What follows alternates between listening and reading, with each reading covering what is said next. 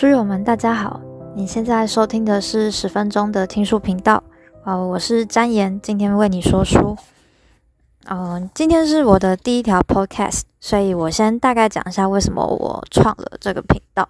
就是我的柜子有非常非常多的二手书，但是我平常太忙了，而且拖延症非常严重，所以我其实很少会主动去把这些书看完。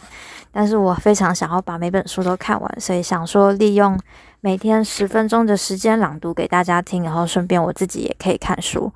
所以这样子的话，可能跟其他的说书频道比较不一样，因为我看大部分的说书频道应该都是大家看完那本书之后再分享他们的心得。那我的方式的话，我会用每天十分钟念一本书给大家，然后应该会连续好几天、好几集才会把一本书念完。毕竟我一天就大概看十分钟而已。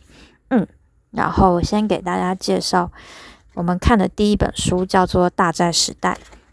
这本书有点旧了，它大概是二零零八年那附近出的一本书，然后它在讲的是全球经济危机，就是是在讲国债，就是跟国债相关的东西，还有就是可能就是举债啊等等的，就是金融界如何透过卖。彼此的债务来苟活，对苟活。我看起来看了一下他的序，大概讲的是这个意思。然后我也还没有看，所以就跟大家一起看书。然后先跟大家大概讲一下它的章节目录。前言：一个人人都在欠钱的时代。第一章：那天我的国家破产了。第二章。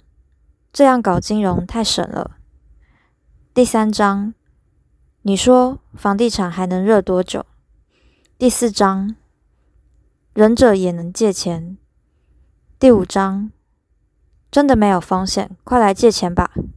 第六章，政府呢？休眠中。第七章，够了，我们不要买单。大概是这样，所以这本书分七个章节。然后推荐序那些我就不念了，我就从前言开始。那我们现在就正式开始听书吧。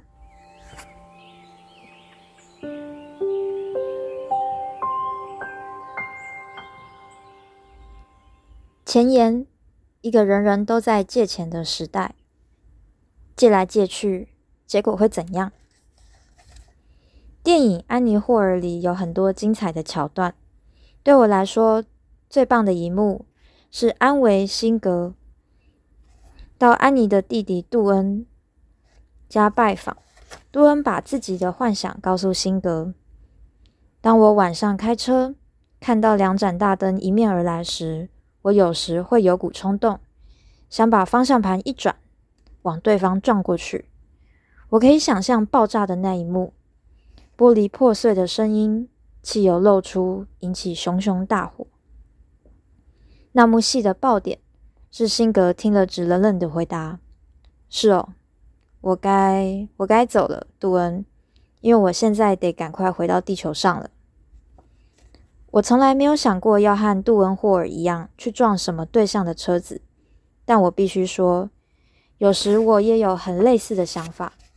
当我一个人在乡下空荡荡的道路上疾驰时，开着收音机，一路都很顺畅时。”我就会有一个短暂的念头，一个我从没真的去实现，更希望我永远都不要去实现的念头。这个念头就是：如果我在这个时候突然把车子打个倒车档，会怎样？如果你去问汽车迷，他们一定会先给你三条线，然后再给你三条线，然后才会告诉你会怎样。基本上，引擎会爆炸，会炸得粉碎。活塞杆会飞到空中，化油器会炸成碎片，产生难以置信的声响、味道和浓烟。你会被抛到路旁，铁定会受重伤，很可能当场毙命。这样的解释很有说服力，所以我发现，在高速行驶中打倒车档的这个念头，只在我脑中飞逝而过，大约两到三年一次，每次约半秒钟。我很确定，我绝对不会做这种事情。段落二，光是中国就有三千万个孩子在学钢琴。刚迈入二十一世纪的那几年，整个地球都在高速成长，就像是在风和日丽的空旷道路上，以七十英里的速度前进。在两千年到两千零六年间，西方的世界大众媒体主要报道的是小布希的选举、九一一空袭、九一一恐怖攻击、全球反恐战，以及阿富汗战争、伊拉克战争。但除了这些事件之外，还有一件非常重要的事情，不是没人注意，只是报道少的出奇。在这段期间，全世界的财富增长了将近一倍。两千年间，全球的总 GDP，全球所有经济活动的总和为三十六兆美元。到了两千零六年底，这个数字是七十兆。在先进国家。网络泡沫崩盘受到太多关注，当时称之为世界史上最大的资本破灭，以至于没有人注意到西方经济惊人的反弹。尽管股票市场大致上呈现停滞的状态，理由我稍后会说明，但经济体中的其他部门却非常热络。西方世界以外的地区也是越来越热。当时的油价每桶只要十美元。经济学人在一九九年的一篇评论中郑重提出警告：油价不会停在这个价位，我们可能得准备好面对每桶五元的可能性。二零零八年七月，油价一举飙到一百四十七点七美元，结果造成产油国的资金泛滥，从阿拉伯世界到俄罗斯、委内瑞拉。所有产油国家的财政都很像电影《辛普森家庭》里，蒙蒂·伯恩斯和助理史密勒一边捡起厚重的钞票互相丢掷，一边大喊：“钞票战开打喽！”石油的需求非常殷切，因为新兴国家中有一大区块正在经历前所未有的经济成长，尤其是印度和中国。这两个亚洲国家突然拥有了一批大幅增加、高度消费的新中产阶级。中国的 GDP 每年成长十点八趴，印度是八点九趴。在十五年当中，印度的中产阶级人数，这里指的是广义的中产阶级，指人口中已经脱离贫穷者，从一亿七千四百万人成长到两亿六千四百万。中国则是从一亿七千四百万成长到八亿，我认为这是地球史上最伟大的经济成就。从一九七八年到两千零四年之间，中国的个人所得每年成长六点六趴，这个速度是世界平均值的四倍。现在全中国有三千万名小朋友上钢琴课，印度五分之二的中学男生有固定的课后补习。当你有两亿五千万人生活在经济如此蓬勃发展的国家时，你是活在一个具有全新经济展望的星球上。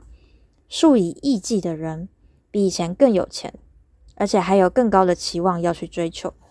于是油价上涨，制造业上涨，大宗物资用来制造东西的东西上涨，几乎整个全球的经济都很热。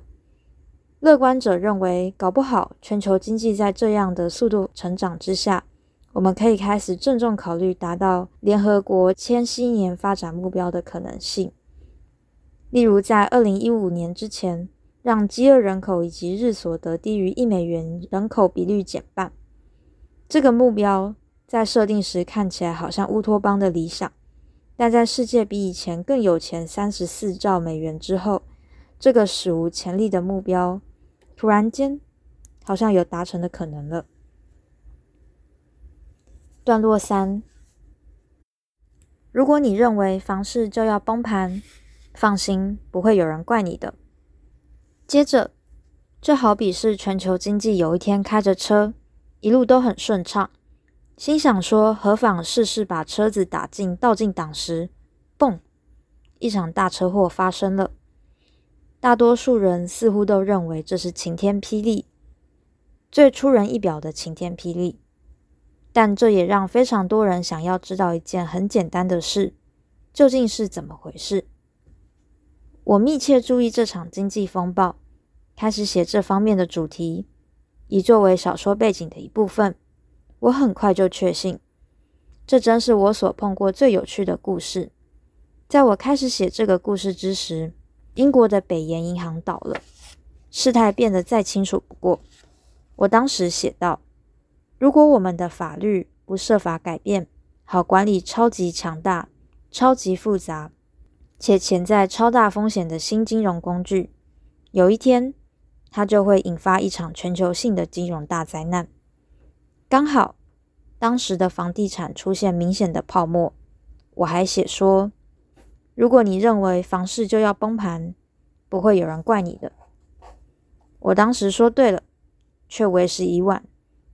因为崩盘的所有基本要素都已经备齐，虽然全世界的政府对二零零八年秋所爆发的事没有准备，懒散程度让人吃惊，至今依旧如此。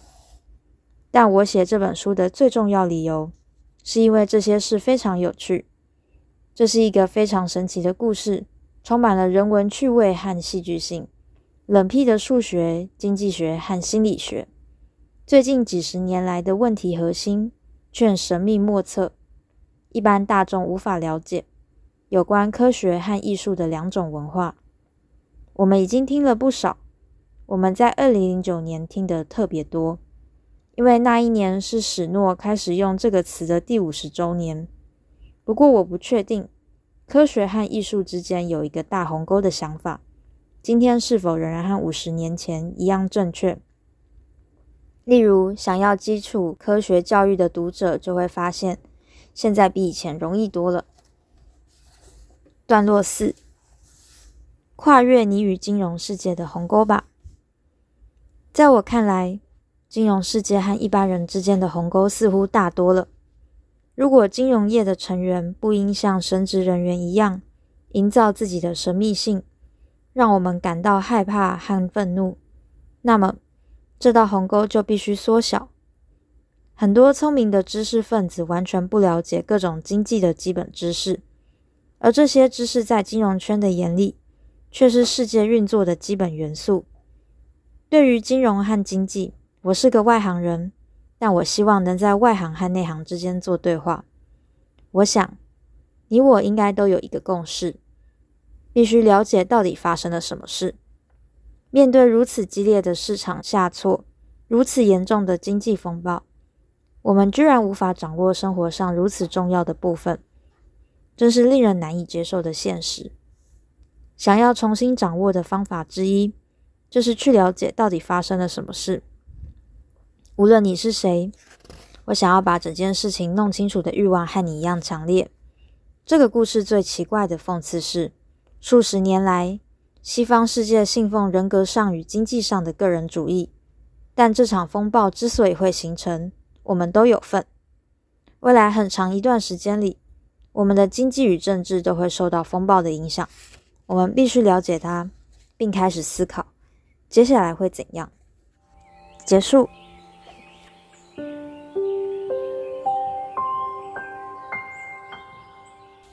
今天的段落大概就到这边，然后我刚刚念的是所有前言的内容，结果不知不觉就超过时间到十五分钟了。